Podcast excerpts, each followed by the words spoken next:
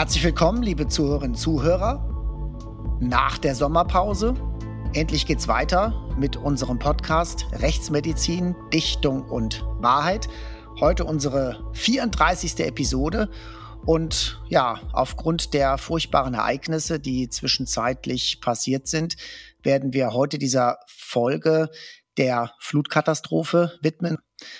Ihr wundert euch, dass ich erstmal allein bin, dass die Ankündigung nicht von Vanessa gemacht wird. Vanessa ist heute nicht dabei. Vanessa hat sich äh, gestern impfen lassen und hat heute die volle Nebenwirkungsdosis abbekommen, also die zweite BioNTech-Impfung. Und äh, ja, es liegt aber daran, wir müssen heute aufzeichnen, denn heute ist die einzige und letzte Gelegenheit, unseren heutigen Gast mit vors Mikro zu kriegen.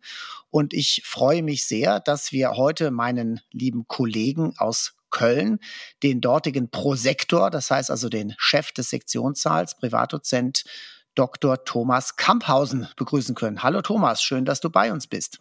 Hallo Marcel, vielen lieben Dank für die Einladung. Ja, ich freue mich sehr, dass ich euch heute die Fragen hier zu dem hochaktuellen Thema beantworten kann und dass wir uns heute mal über die Flutkatastrophe für das südliche Nordrhein-Westfalen unterhalten können. Ja, super, dass das so spontan geklappt hat. Während ich im Urlaub war, äh, habt ihr und auch die Mainzer Kollegen hart gearbeitet. Und ab morgen wirst du dann in Urlaub gehen. Und dann haben wir gerade noch so den letzten Tag hier erwischt. Und ja, so äh, äh, tragisch die Hintergründe sind, genauso interessant wird es natürlich für unsere Hörerinnen und Hörer sein, äh, mal so ein paar Hintergründe zu erfahren, wie die Rechtsmedizin dort arbeitet und ja, was äh, würdest du sagen? Was ist eigentlich das, das Wichtigste von der, von der Methodik her? Mit welcher Methodik habt ihr am meisten identifiziert, Thomas? Also in unseren Fällen war das so, dass ähm, eine Besonderheit anders als äh, vielleicht den meisten noch in äh, Erinnerung ist, äh, verglichen mit der Flutkatastrophe, der Tsunami-Katastrophe im Pazifik äh, war. Der Unterschied hier ist vor allen Dingen, dass das ein ganz eng umschriebener Raum oder eine Region war, in der halt äh, diese, diese Flut hereinbrach und entsprechend Leute zu Schäden gekommen sind und dass wir sehr schnell die geschädigten Personen zu uns bekommen haben. Das heißt also eng umschriebener Ort mit Leuten, von denen man weiß, wo sie herkommen und wer wirklich fehlt, äh, zusammen in Kombination mit, dass ähm, die Leichen keinerlei größere Verletzungen, irgendwelche Schäden aufwiesen, beziehungsweise ähm, schon hochgradig fäulnisverändert waren, so wie das zum Beispiel in den Subtropen natürlich innerhalb von wenigen Stunden und Tagen der Fall ist. Das heißt, hier war schon auch bei den primär als nicht identifiziert angekündigten Verstorbenen ähm, der Fall, dass die auf dem Weg zu uns im Prinzip durch die ganz klassische Polizeiarbeit äh, bei der Nachfrage und bei der Ermittlung vor Ort bei den Angehörigen identifiziert wurden. Mhm. Außerdem war das so, dass ganz viele von den Verstorbenen tatsächlich von Bekannten aufgefunden wurden, die also primär dann schon am Leichenfundort gesagt haben, hier, wir haben jemanden gefunden und das ist der und der oder die und die. Und die konnten den natürlich gut erkennen, den oder die, genau. weil die halt noch nicht besonders fäulnisverändert waren. Und Richtig, das, genau. Das war ja bei Tsunami äh, schlimm, weil einfach die Leichen so stark verändert waren und bis da jemand hätte gucken können und weil natürlich auch die Angehörigen gar nicht in der Nähe waren. das cool, ist ja auch nochmal genau. ein Riesenunterschied. Das war ja ganz am anderen Ende der Welt und hier war es ja, und das ist ja für viele auch das Schockierende gewesen, äh, direkt vor der Haustür. Ja, genau viele Leichen waren direkt vor ihrer Haustür beziehungsweise im eigenen Garten oder vielleicht wenige hundert Meter weggespült. Ne? Aber dennoch gibt man sich nicht damit zufrieden, dass mir jetzt äh, praktisch ein Nachbar sagt, das ist mein Nachbar oder dass äh, jemand sagt, das ist mein Onkel. Äh, das reicht nicht. Wieso eigentlich Nein. nicht? Nein, das reicht nicht, weil ähm, es ja durchaus sichere und unsichere Identifikationsmerkmale gibt. Und was jemand also als dritte Person behauptet oder nicht, ist ja nun mal eine Frage auch der Glaubwürdigkeit. Das muss dann letztendlich die Polizei beurteilen. Wir haben ja doch als äh, wissenschaftlich arbeitende Mediziner und Rechtsmediziner ja vor allen Dingen auch noch andere Methoden an der Hand, um jemanden sicher und eindeutig identifizieren zu können. Und im Falle der Flutkatastrophe war das so, dass durch die Landesregierung hier eine besondere Aufbauorganisation der Polizei ausgelöst wurde. Das heißt, äh, es gibt dann eine Leitbehörde, die die Ermittlungen dann übernimmt. Das war in unserem Falle für uns Rechtsmediziner hier in Köln zum Glück äh, das Polizeipräsidium Köln mit dem dortigen Kriminalkommissariat 11, das die Todesermittlungen per se durchführt. die dann vor Ort die Ermittlungen übernommen haben und die Unterabteilung bzw. diesen Unterstrang Leichenidentifikation haben äh, die Polizeikollegen von denen aus Aachen übernommen, und zwar das dortige KK11. Das ist dann so in dem Alarmplan festgelegt, dass die dann Kräfte schicken, um dann halt hier bei uns im Institut den Identifikationsstrang dieser äh, BAO, wie das heißt, ähm, aufzubauen. Das heißt, da sind die Wege ganz, ganz kurz. Und wir haben gesagt, wir werden das, egal wie die Lage dort ist, einfach ganz stumpf und ganz klassisch durchziehen und werden äh, nach dem leichten Identifikationsschema der äh, Identifizierungskommission beim BKA arbeiten und werden einfach ohne dass wir uns da beirren lassen, einfach jede Leiche, die bei uns nicht identifiziert eingeliefert wird, das komplette Schema einfach abarbeiten, beginnend aus den unsicheren Gruppenmerkmalen, das heißt also Geschlecht, Alter, Größe eines Leichnams und dann wird es dann individueller mit ähm, körperlichen Besonderheiten. Das heißt, wir hatten einen Leichnam dabei, der identifiziert werden konnte, weil halt entsprechend eine Gliedmaßenamputation vorlag. Das ist das nächste, was also die Sache schon mal sicherer macht. Tätowierungen sind immer ein ganz wichtiger und guter Bestandteil, die man beschreiben, fotografieren und auch entsprechend dann abgleichen kann mit vermissten Fällen. Und dann halt im Rahmen der, der inneren Leichenschau eine Obduktion, die wir bei allen nicht identifizierten Leichen durchgeführt haben. Natürlich die, die inneren Individualbefunde, sei es Schrittmacher mit Herzschrittmacher, ähm, entsprechenden Seriennummern mit ähm, Implantaten, die dort vorliegen, beziehungsweise Prothesen, die man dann entsprechend beschreibt und auch eine entsprechende Seriennummer angeben kann. Darüber hinaus haben wir bei jeder Leiche, die nicht identifiziert wurde, im Rahmen nicht nur des ITCO-Protokolls, sondern bei jeder Leiche, die wir überhaupt obduzieren, eine DNA-Probe entnommen. Das heißt also eine Blutprobe für möglicherweise später werden, äh, notwendig werdende DNA-Untersuchungen. Das heißt also, die molekulargenetische Identifikation ist sicherlich das Allersicherste, was man machen kann. Man braucht aber natürlich immer auch Vergleichsmaterial dafür. Und das haben wir wirklich bei jeder Leiche gemacht. Und wir haben, weil das etwas ist, was am schnellsten geht, am kostengünstigsten ist und was man schnell zugreifen oder wo man darauf schnell zugreifen kann, wir haben bei jedem Leichnam, der nicht identifiziert wurde oder nicht werden konnte, zunächst primär einen Zahnstatus erhoben, weil zahnärztliche Arbeiten ebenfalls hoch individuell sein können. Und ähm, diesen ganzen Blumenstrauß haben wir komplett immer gemacht, nicht nur um es zu üben, sondern einfach auch um sicher zu sein, dass das, äh, was wir da hinterher rausgeben, auch äh, entsprechend sicher ist. Ja, eben professionell wie auch sonst. Und äh, wie lange hat das ungefähr pro Leichnam gedauert? Ach, das ging relativ schnell. Wir haben, ähm, weil der Erkennungsdienst der Kriminalpolizei Köln und die Todesermittler der Kriminalpolizei Aachen hier bei uns ja im Hause waren, die also sowohl diese Abläufe kennen als auch unsere Sektionsabläufe kennen und die daneben stehen konnten und dann halt einfach bei, von uns aus das äh, Identifizierungskommissionsprotokoll mhm. vordiktiert bekommen haben, hat das äh, im Einzelfall keine halbe Stunde länger gedauert länger zur normalen Sektion. Zur normalen Sektion. Also das war praktisch kaum mehr Aufwand für uns. Okay, das ist natürlich toll und natürlich auch toll, wenn man ja schon Hand in Hand mit den Damen und Herren von der Polizei arbeitet. In anderen Fällen, das äh, macht natürlich Sinn. Genau. Wer hat euch denn eigentlich jetzt letztlich beauftragt mit den Untersuchungen? Ja, das ist ganz spannend, weil das zeigt, dass wir halt ja doch im, im föderalen System leben mhm. Das Spannende ist, dass wir eine Vorankündigung bekommen haben, ganz normal durch unser KK11. Das heißt also, der Leiter des dortigen Kriminalkommissariats hat nachmittags am, am Donnerstag uns vorgewarnt, hat gesagt, Achtung, da ist was äh, im Aufbau, nämlich eine besondere Aufbauorganisation. Köln wird das übernehmen. Damit standen wir dann schon mal in Hab-8-Stellung. Und äh, damit war dann klar, dass also im Prinzip die direkten Gesprächspartner über das KK11 Köln zu kontaktieren sind und unsere vier Beamten oder drei Beamten des KK11 in, in Aachen, die hier bei uns waren. Und das Spannende der Beauftragung ist ja, dass wir in der Regel einen staatsanwaltschaftlichen Auftrag bekommen. Das heißt also, mhm. die gerichtlichen Obduktionen sind ja staatsanwaltschaftliche beauftragte Obduktionen. Staatsanwaltschaft als Herrin des Verfahrens, als Ermittlungsbehörde äh, muss ja halt diesen Auftrag erteilen nach in der Regel ja Gerichtsbeschluss. Und das ist etwas, was spannend war, dass also in dem Fall, dass wir halt hier mit der besonderen Aufbauorganisation zwar für den gesamten Süden Nordrhein-Westfalens ähm, für diesen Bereich Rheinland-Erft zuständig waren, dass aber in diesem Bereich drei Staatsanwaltschaften zuständig sind, weil das so eine Art Dreiländereck ist.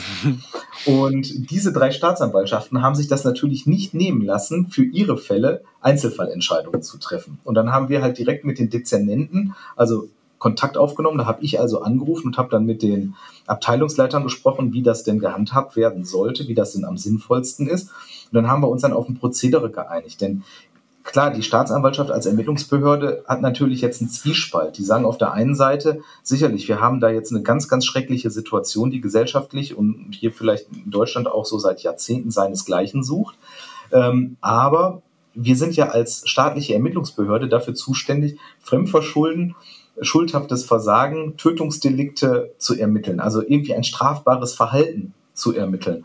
Und die sagen dann, naja gut, also wenn es von oben regnet, ist das jetzt erstmal kein strafbares Verhalten von irgendjemanden, äh, zumal wenn er dann in seinem eigenen Keller ertrinkt, weil er versucht, noch den Keller auszuräumen.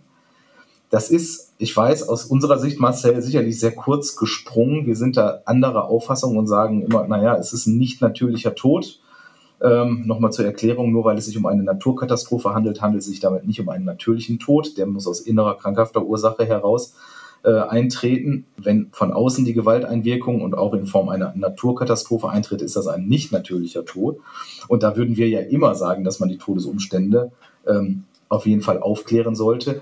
Insbesondere auch hinsichtlich der Frage letztendlich, ob nicht irgendwie versicherungsrechtliche Fragen am Ende dann äh, offen sind.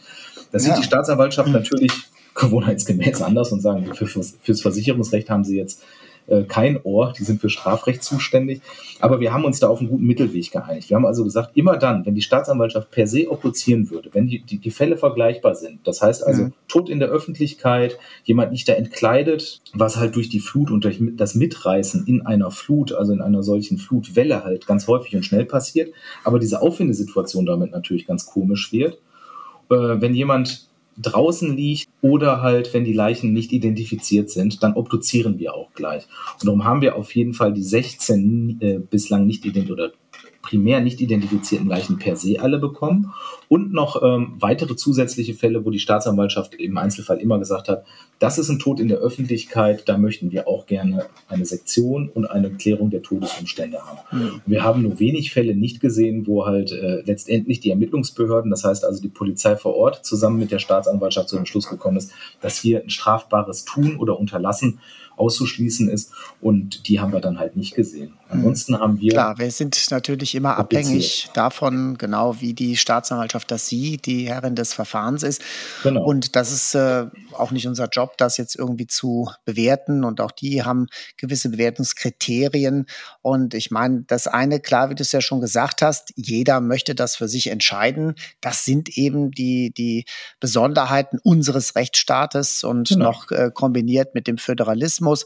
Und auf der anderen Seite, wenn man mal in bestimmten anderen Ländern war, dann lernt man das schon zu schätzen, was unser Rechtsstaat da so zu bieten hat, was dann erstmal so lästig erscheint vielleicht in solchen Fällen, äh, ist aber vielleicht äh, letztlich doch gar nicht so schlecht. Ja. Nein, das auf gar keinen Fall. ähm, es ist es ist eher ja so, dass man merkt, dass natürlich solche Großschadensereignisse und Naturkatastrophen zum Glück uns hier mit dem Landstrich in Zentraleuropa offensichtlich bislang sehr gut verschont haben oder wieder verschont von geblieben sind.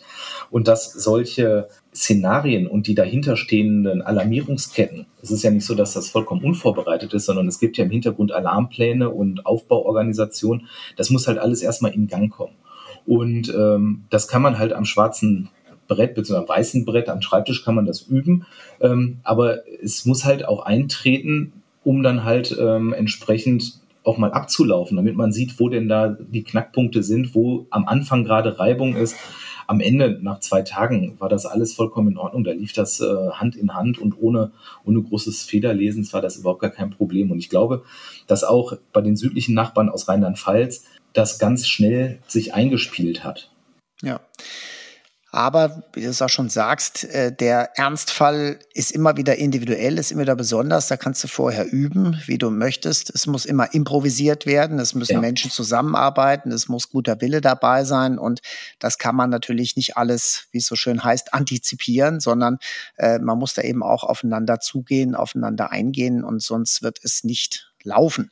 Und dementsprechend äh, wäre natürlich auch die Frage, wie ihr jetzt persönlich darauf vorbereitet wart. Ihr habt ja äh, genauso wie wir 24 Stunden, sieben Tage die genau. Woche Dienst, aber ihr habt auch zwei Ärzte immer im Dienst oder Richtig, mehr genau. oder weniger, ja. Und äh, das heißt, da ist man natürlich nicht auf so eine Katastrophe vorbereitet. Nein. Wie habt ihr das dann äh, gehandhabt?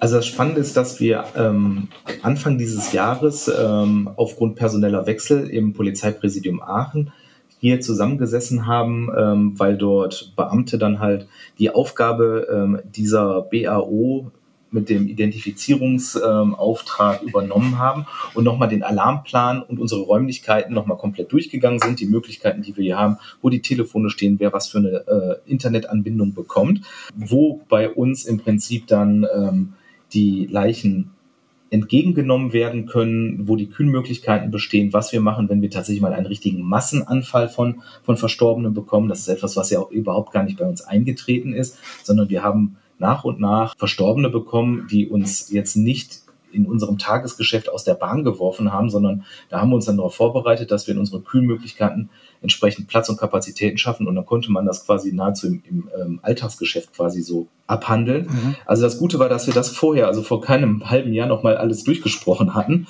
und ähm, die Frage, was dann passiert, wenn ein solcher Anruf kommt, ist ganz einfach. Natürlich haben wir nur eine Rufbereitschaft mit zwei Ärzten, Facharzt und Assistenzarzt oder Ärztin halt im Hintergrund.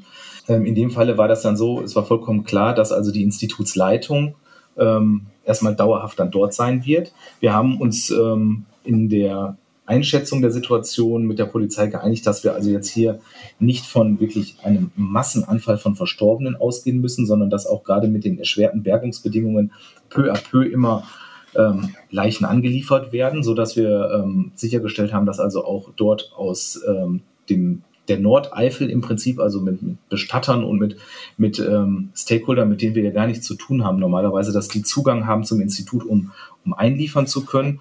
Ansonsten haben wir gesagt, machen wir das so, äh, dass wir zwei Obduktionsteams aufstellen, die dann halt Freitag, Samstag und Sonntag ähm, obduzieren, so wie der Anfall dann halt auch ist, ähm, im ganz gewohnten um äh, Umfang auch, ähm, ohne Abstriche zu machen, zuzüglich halt der äh, Identifikationsmaßnahmen. Und ähm, ohne dass wir da noch einen weiteren Aufbau brauchten, also einen weiteren Aufwuchs an Kräften, haben wir das dann halt mit zwei Teams an drei Tagen geschafft. Das heißt also, dass äh, wir immer zwei Oberärzte im Dienst waren. Ähm, die diensthabende Assistenzärztin war das Wochenende da. Und im Übrigen haben wir zugesehen, dass also die anderen Kräfte, das heißt also äh, zweiter Arzt für, für, für mein Team dann halt und ähm, die Präparatorinnen bei uns in Wechselschicht gearbeitet haben. Das heißt, die haben also entweder Samstag oder Sonntag gearbeitet, damit man auch da Kapazitäten schont und Ressourcen schont. Denn ähm, mhm. am Montag weiß man nicht, wie es weitergeht, sowohl in den Flutgebieten, was dort dann noch irgendwie geborgen wird. Und natürlich muss man, darf man nicht vergessen, das Alltagsgeschäft der Rechtsmedizin geht ja weiter. Wir müssen uns ja trotzdem noch um die ungeklärten und nicht natürlichen Todesfälle kümmern. Und äh, da war eigentlich das wichtigste Bestreben, dass wir mit einem Personalansatz, der halt nicht zum Ausbluten führt, ähm, des Institutes, dass wir da ähm, ressourcenschonend im Prinzip ähm, unsere Aufgabe hier abgearbeitet bekommen. Also das heißt, ihr habt das wirklich ohne fremde Hilfe geschafft, muss ja, man sagen. Ja, das konnten ne? wir ohne fremde okay. Hilfe, denn es waren insgesamt etwas über 20 Sektionen, die zusätzlich dann halt ähm, auf okay. uns zugekommen sind. Ja. Okay. Ja, das äh, war dann ja noch leistbar. Natürlich genau. sind andere Sachen liegen geblieben, irgendwelche Aktengutachten oder so, die vielleicht in der Zeit gemacht das worden so, wären. Ja. Und wahrscheinlich haben die Kolleginnen und Kollegen natürlich auch äh, ja haufenweise Überstunden gemacht, wenn man das überhaupt so sagen kann. Aber ja, das ist ja doch bei ja. unserem. Also da muss man dazu sagen, also ich war ein bisschen persönlich, was heißt beschämt? Ähm, wir machen das. Für uns sind das halt tatsächlich, wie du gerade sagtest, Überstunden. Und aus der ganzen Bundesrepublik ähm, sind die ganzen Freiwilligen mit ihren Organisationen, also abgesehen mhm. jetzt von denen, die individu individuell dahin gefahren sind, also das ganze THW, die ganzen freiwilligen Feuerwehren, die ja aus der ganzen Republik dorthin gefahren sind, die, ja, die haben alle irgendwie ihre Freizeit dafür geopfert. Ne? Und wir haben hier im Prinzip drei Tage einen ganz kleinen Beitrag nur leisten können. Und zwar so gesehen dann vielleicht auch noch den traurigsten Beitrag überhaupt. Mhm. Aber da ist keine Diskussion mit irgendeinem oder irgendeiner unserer Mitarbeiterinnen und Mitarbeiter. Ne? Die stehen dann da Gewehr bei Fuß und sagen, na klar, das machen wir jetzt. Das ist doch selbstverständlich. Ja klar, aber so habt ihr euren Beitrag geleistet.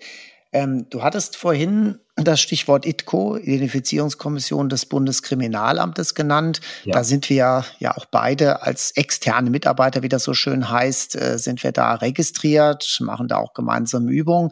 Aber die ITCO hat mit euch jetzt unmittelbar nicht zusammengearbeitet. Nein, das hat die nicht. Das war eine Entscheidung der Polizeiführung ähm, und zwar ganz konkret, ähm, weil wir schon nach dem Schema von der ITCO halt entsprechend vorgegangen sind. Das heißt also, dadurch, dass äh, hier dieser ähm, Unterabschnitt Leichenidentifizierung per se ähm, dort auch geschult ist und auch die entsprechenden ITCO äh, BKA Formulare benutzt und wir das hier bei uns gemacht haben, ähm, haben wir das abgearbeitet und auf Anfrage ähm, dann im Prinzip gesagt, dass wir das nicht benötigen werden, dass wir also mhm. da nicht nochmal zusätzliche externe Hilfe benötigen, sondern dass wir das im Rahmen unserer Tätigkeit bei der überschaubaren Anzahl von Identifizierungen auch noch selber machen können, ohne dass wir in Anführungsstrichen die ITCO offiziell tatsächlich alarmierend dazu rufen und noch mit einbinden mussten. Mhm. Und die ITCO war aber dann in dem Mainzer Institut äh, mit genau. aktiv. Genau da, äh, und die haben ja auch den etwas größeren Anteil der Verstorbenen dort das identifiziert. Muss man dazu sagen. Ne? Genau, die genau. haben natürlich in ganz, ganz andere, in ganz anderen Dimensionen arbeiten müssen, so wie ich das gehört habe von der Kollegin, dass ähm, dort natürlich nicht insgesamt, ich glaube in Nordrhein-Westfalen, ich will jetzt keine falsche Zahl sagen. Ich meine, wir hätten knapp unter 50 schlimm genug Verstorbene gehabt. Mhm. Äh, Rheinland-Pfalz hat ja, ich meine, weit über 170 Verstorbene gehabt. Und das ist natürlich ein ganz anderer, eine ganz andere Dimension. Ja.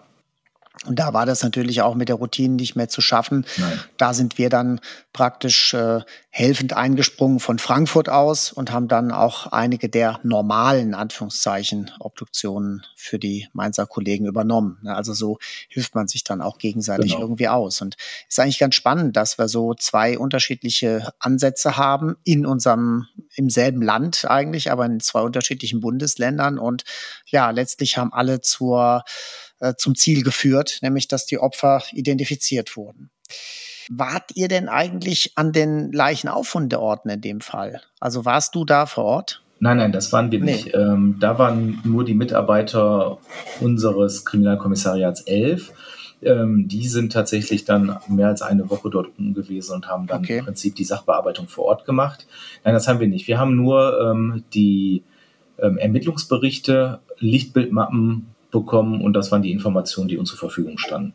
Und was haben die so berichtet von vor Ort? Wie war da so die, die, der Tenor?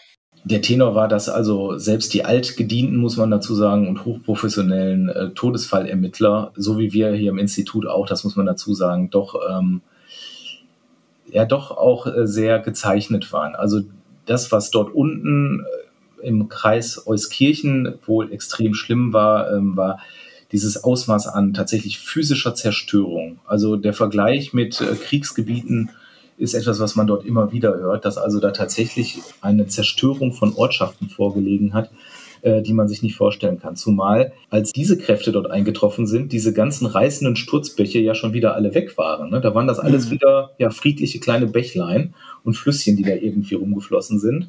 Ähm, aber eine Zerstörung hinter sich äh, herziehend, die man sich nicht ausmalen kann. Und das hat die, glaube ich, richtig mitgenommen. Und das ist noch, noch gar nichts zu, äh, zu der Belastung, zu dem Elend, äh, die natürlich die Einwohner und die Anwohner alle haben, ne? wo dann also ganze Existenzen zerstört wurden, die, die Häuser weg sind, beim Aufräumen Tote gefunden wurden. Das ist ja etwas, wo man nicht darauf vorbereitet ist, ähm, wenn man jetzt nicht gerade unseren Beruf macht. Ne?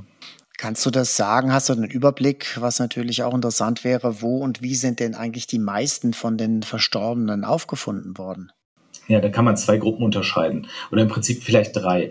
Einmal grob in der Öffentlichkeit und in, eigenen, in der eigenen Häuslichkeit. In der eigenen Häuslichkeit in der Regel äh, im Keller. Das muss man ganz deutlich sagen. Es ist die schlechteste Idee von allen, äh, dass wenn Wasser ins Haus eindringt, sei es durch Fensteröffnung, sei es durch äh, die Kanalisation durch also irgendwelche Außenanschlüsse noch in den Keller zu gehen. Die Keller laufen so schnell voll, beziehungsweise blockieren so schnell die Kellertüren, dass das äh, im Prinzip eine Falle ist, aus der man nicht mehr rauskommt. Das war die eine ähm, Entität vielleicht und die andere waren die, die in der Öffentlichkeit gefunden wurden. Da gibt es die, die in ihren Autos, in ihren Kfz überrascht wurden, also quasi äh, entweder weggespült wurden, beziehungsweise beim Versuch vielleicht auch noch äh, eine überflutete Straße dann halt entsprechend äh, zu nehmen, weggespült werden, die dann halt in ihren Kraftfahrzeugen auch aufgefunden wurden. Und äh, dann gab es diejenigen, die als nicht Fußgänger, sondern beim Versuch dann halt ähm, irgendwie sich zu retten, noch das Haus zu verlassen, von ähm, einem Sturzbach entsprechend mitgerissen wurden. Das sind also die, die zweiten, die dann halt so in der Öffentlichkeit gefunden mhm. wurden.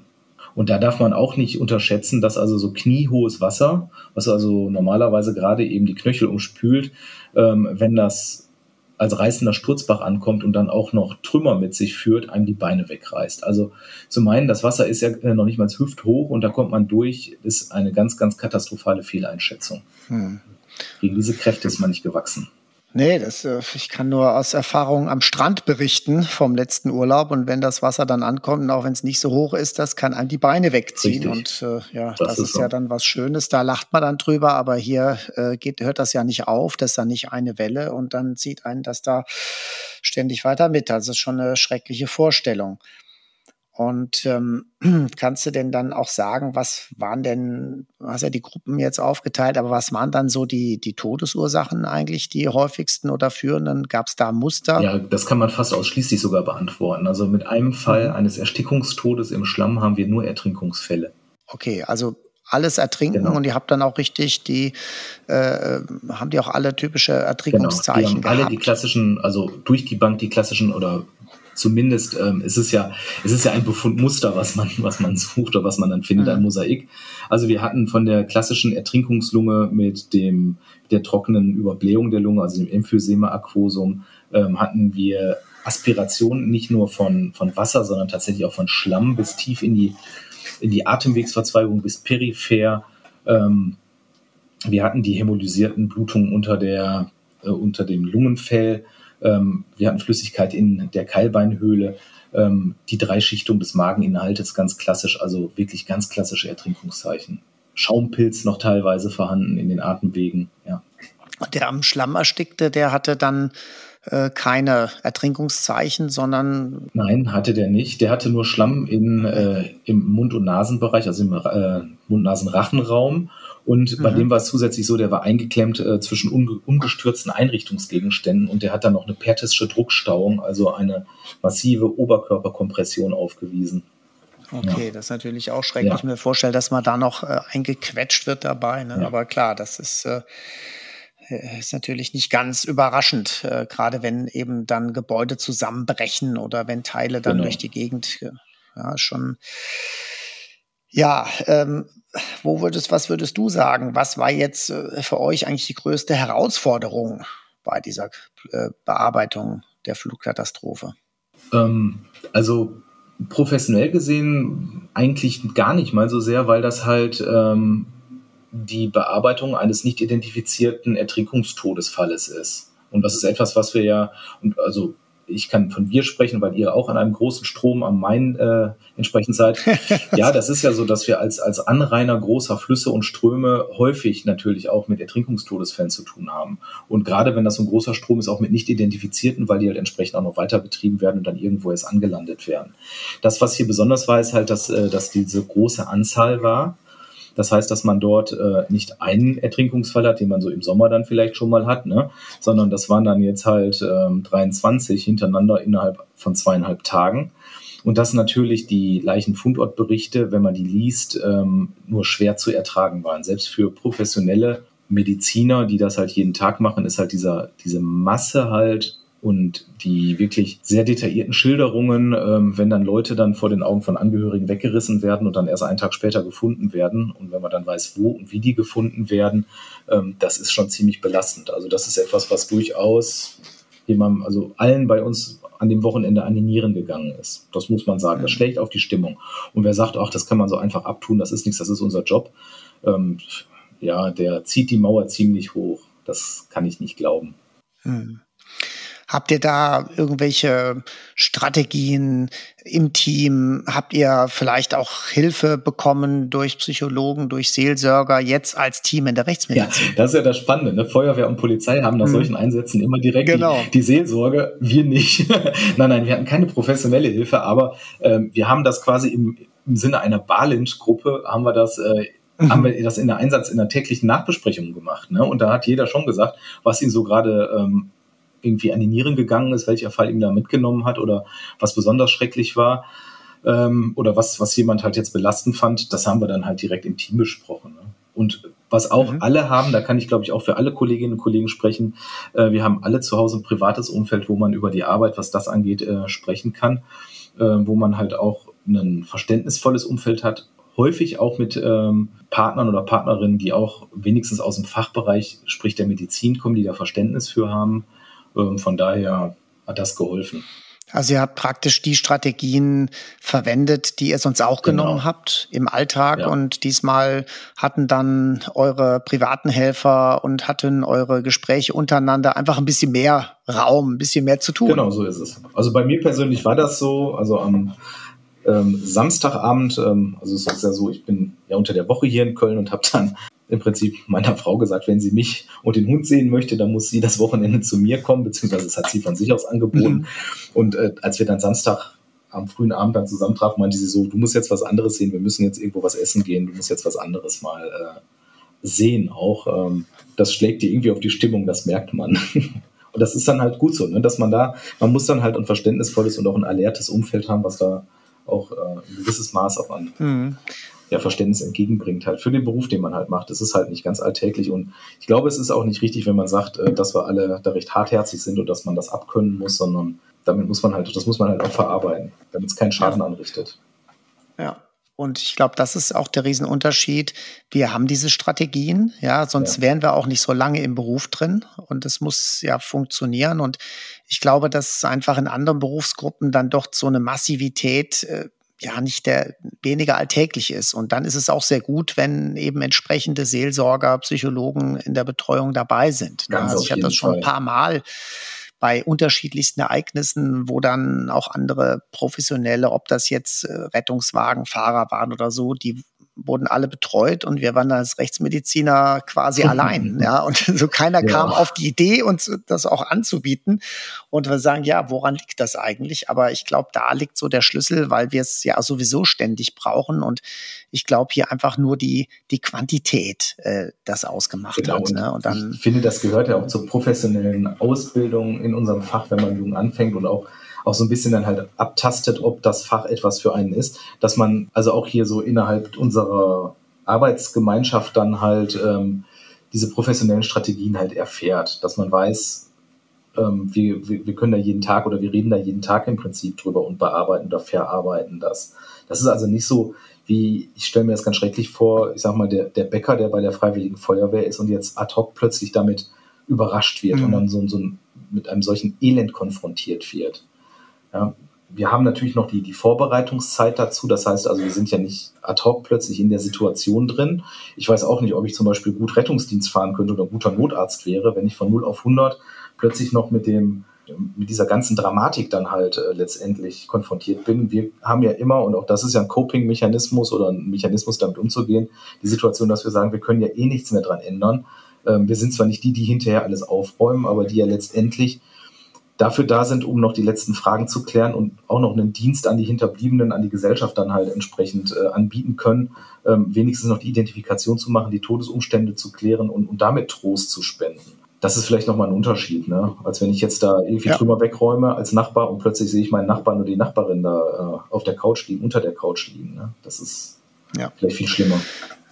Ja, auf jeden Fall. Und man, da ist jetzt schon die professionelle Distanz einfach da. Aber trotzdem jetzt mal so aus, aus deiner Sicht, äh, jetzt mit einem kleinen Abstand, der jetzt schon da ist, äh, was würdest du sagen? Hast du was Vergleichbares in deinem Berufsleben schon erlebt, wie das jetzt hier? Nein, das habe ich nicht. Ähm, was natürlich daran liegt, dass, dass solche Ereignisse entweder international auf der Welt verteilt vorkommen. Und hier in, in, Deutschland, hier für uns, ist mir nichts Vergleichbares in den letzten 20 Jahren so bekannt. Also in dem Ausmaß ja nicht. Also es müsste schon ein massives Zugunglück sein. Äh, da fällt mir jetzt eigentlich nur die ICE-Katastrophe ein. Ähm, ein Flugzeugabsturz, ja gut, da wäre Rammstein hier bei mir auf jeden Fall so in der Nähe. Ne? Das wäre dann aber auch noch mhm. Rheinland-Pfalz und das ist mittlerweile auch über 30 Jahre her. Ne? Das wir hatten, ein bisschen wir hatten nichts, vor unserer Zeit. Zum Glück gewesen, nichts ja. in der letzten Zeit. Und äh, das ist auch gut so. Ja, ähm, um da nochmal so ein bisschen diese, diese kritische Sichtweise zu sehen. Wir haben ja immer wieder die Fragestellung aus Sicht der Rechtsmedizin, hm, ist der Tatort oder der Leichenauffindort, ist das auch der, der Todesort? Dann haben wir solche Fragen nach der Todeszeit zu beantworten. Und äh, ja, war das hier überhaupt möglich in dem Fall? Das war nicht möglich und das war auch ähm, gar nicht so gewollt. Also zur Todeszeit sollten wir überhaupt gar keine Angaben machen.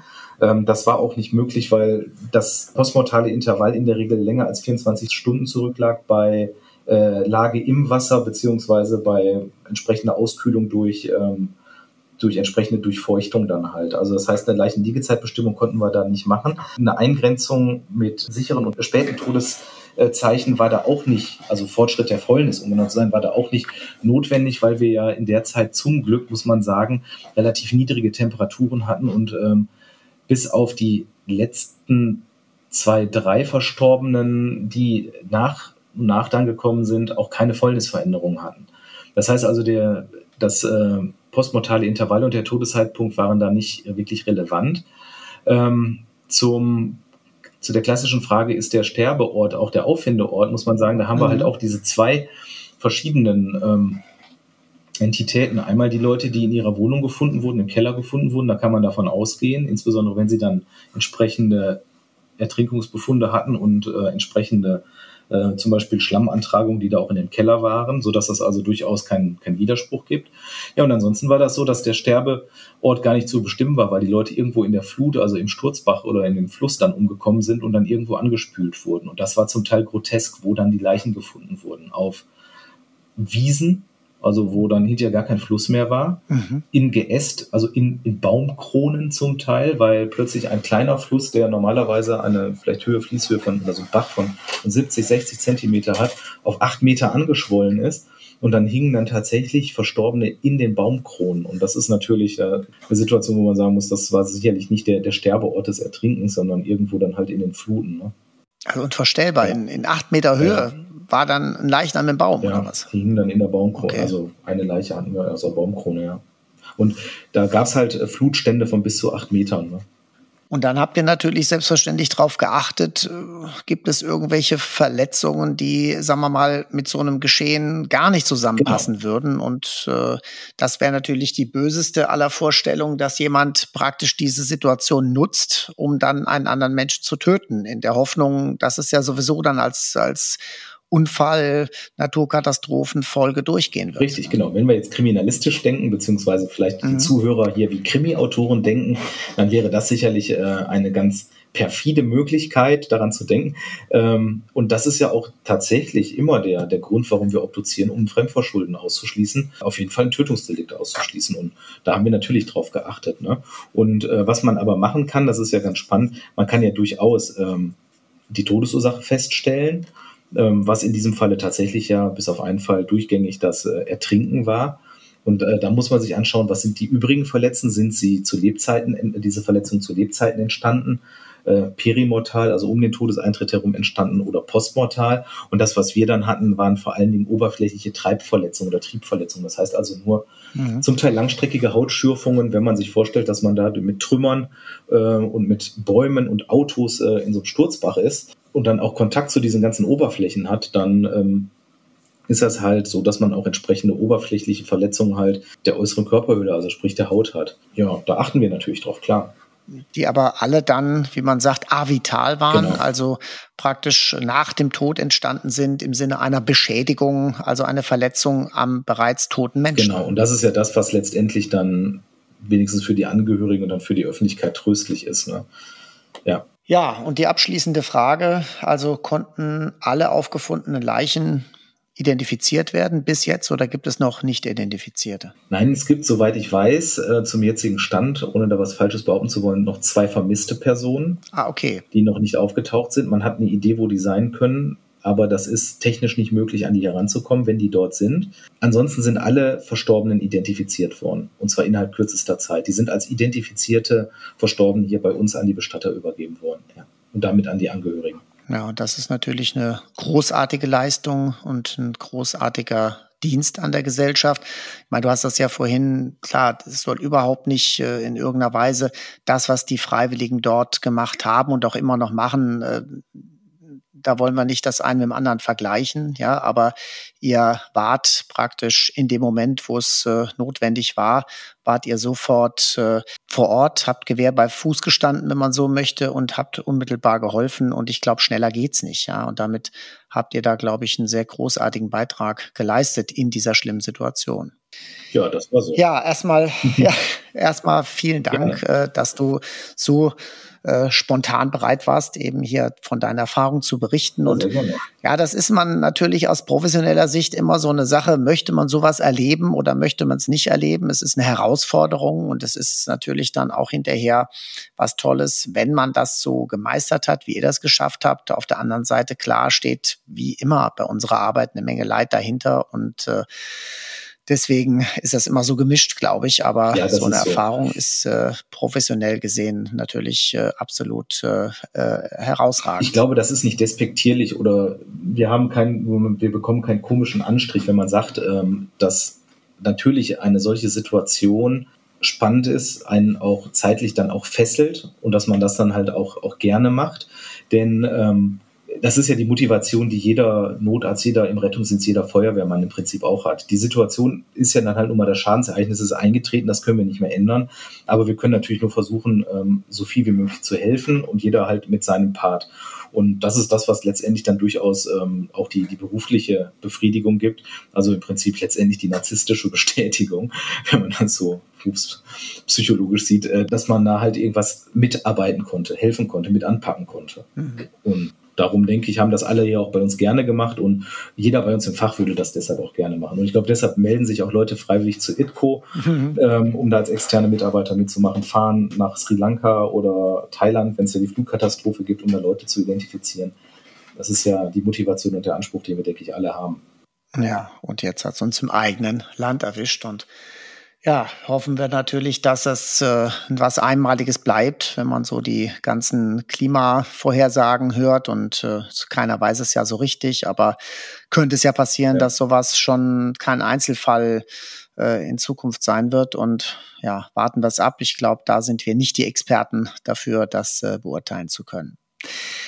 Ja, und äh, trotzdem, und äh, wie gesagt, viele Themen bei uns im Podcast sind da jetzt nicht nur fröhlich, äh, genau das Gegenteil, aber trotzdem wollen wir mit der Tradition weitermachen, nämlich mit der Quizfrage. Mhm. Und äh, als du mir deine Quizfrage vorgeschlagen hast, habe ich gesagt, na ja, so ein bisschen, so ein bisschen forensischer könnte die natürlich schon sein, aber als du mir dann die Auflösung äh, schon mal gesagt hast, habe ich gemerkt, nee, nee, die ist schon ziemlich nah am Thema. Ja, Thomas, äh, bitte, wie ist deine Quizfrage? Ja, ich habe die Frage an die Zuhörer, ob die denn wohl wissen, welche berühmten Reliquien, sprich Gebeine, im Kölner Dom aufbewahrt werden. Ja, kurze, knappe Frage. Und äh, der Bezug zur Rechtsmedizin ist äh, tatsächlich nicht so unmittelbar, äh, erschließt er sich. Aber wenn ihr bei der nächsten Folge die Antwort hört, dann werdet ihr überrascht sein und äh, werdet den Bezug auch feststellen. Ja, und dann sind wir schon am Ende unserer 34. Folge angelangt und äh, ich glaube, es war schon sehr beeindruckend und äh, dir nochmal, lieber Thomas, vielen Dank, dass du uns heute besucht hast. Wenn euch die Folge gefallen hat, dann gebt uns wie immer eine 5-Sterne-Bewertung bei eurem jeweiligen Anbieter. Folgt uns auch auf Instagram und ja, dann hoffe ich, dass wir uns bei der nächsten Folge wieder hören. Bis dann und dann wird auch Vanessa wieder dabei sein. Und äh, lieber Thomas, bist noch dran? Ja, ich bin noch dran. Achso, alles klar. Okay, ja, dann nochmal Tschüss und äh, Tschüss, lieber Thomas und äh, bis demnächst. Bis demnächst. Vielen Dank für die Einladung. Tschüss.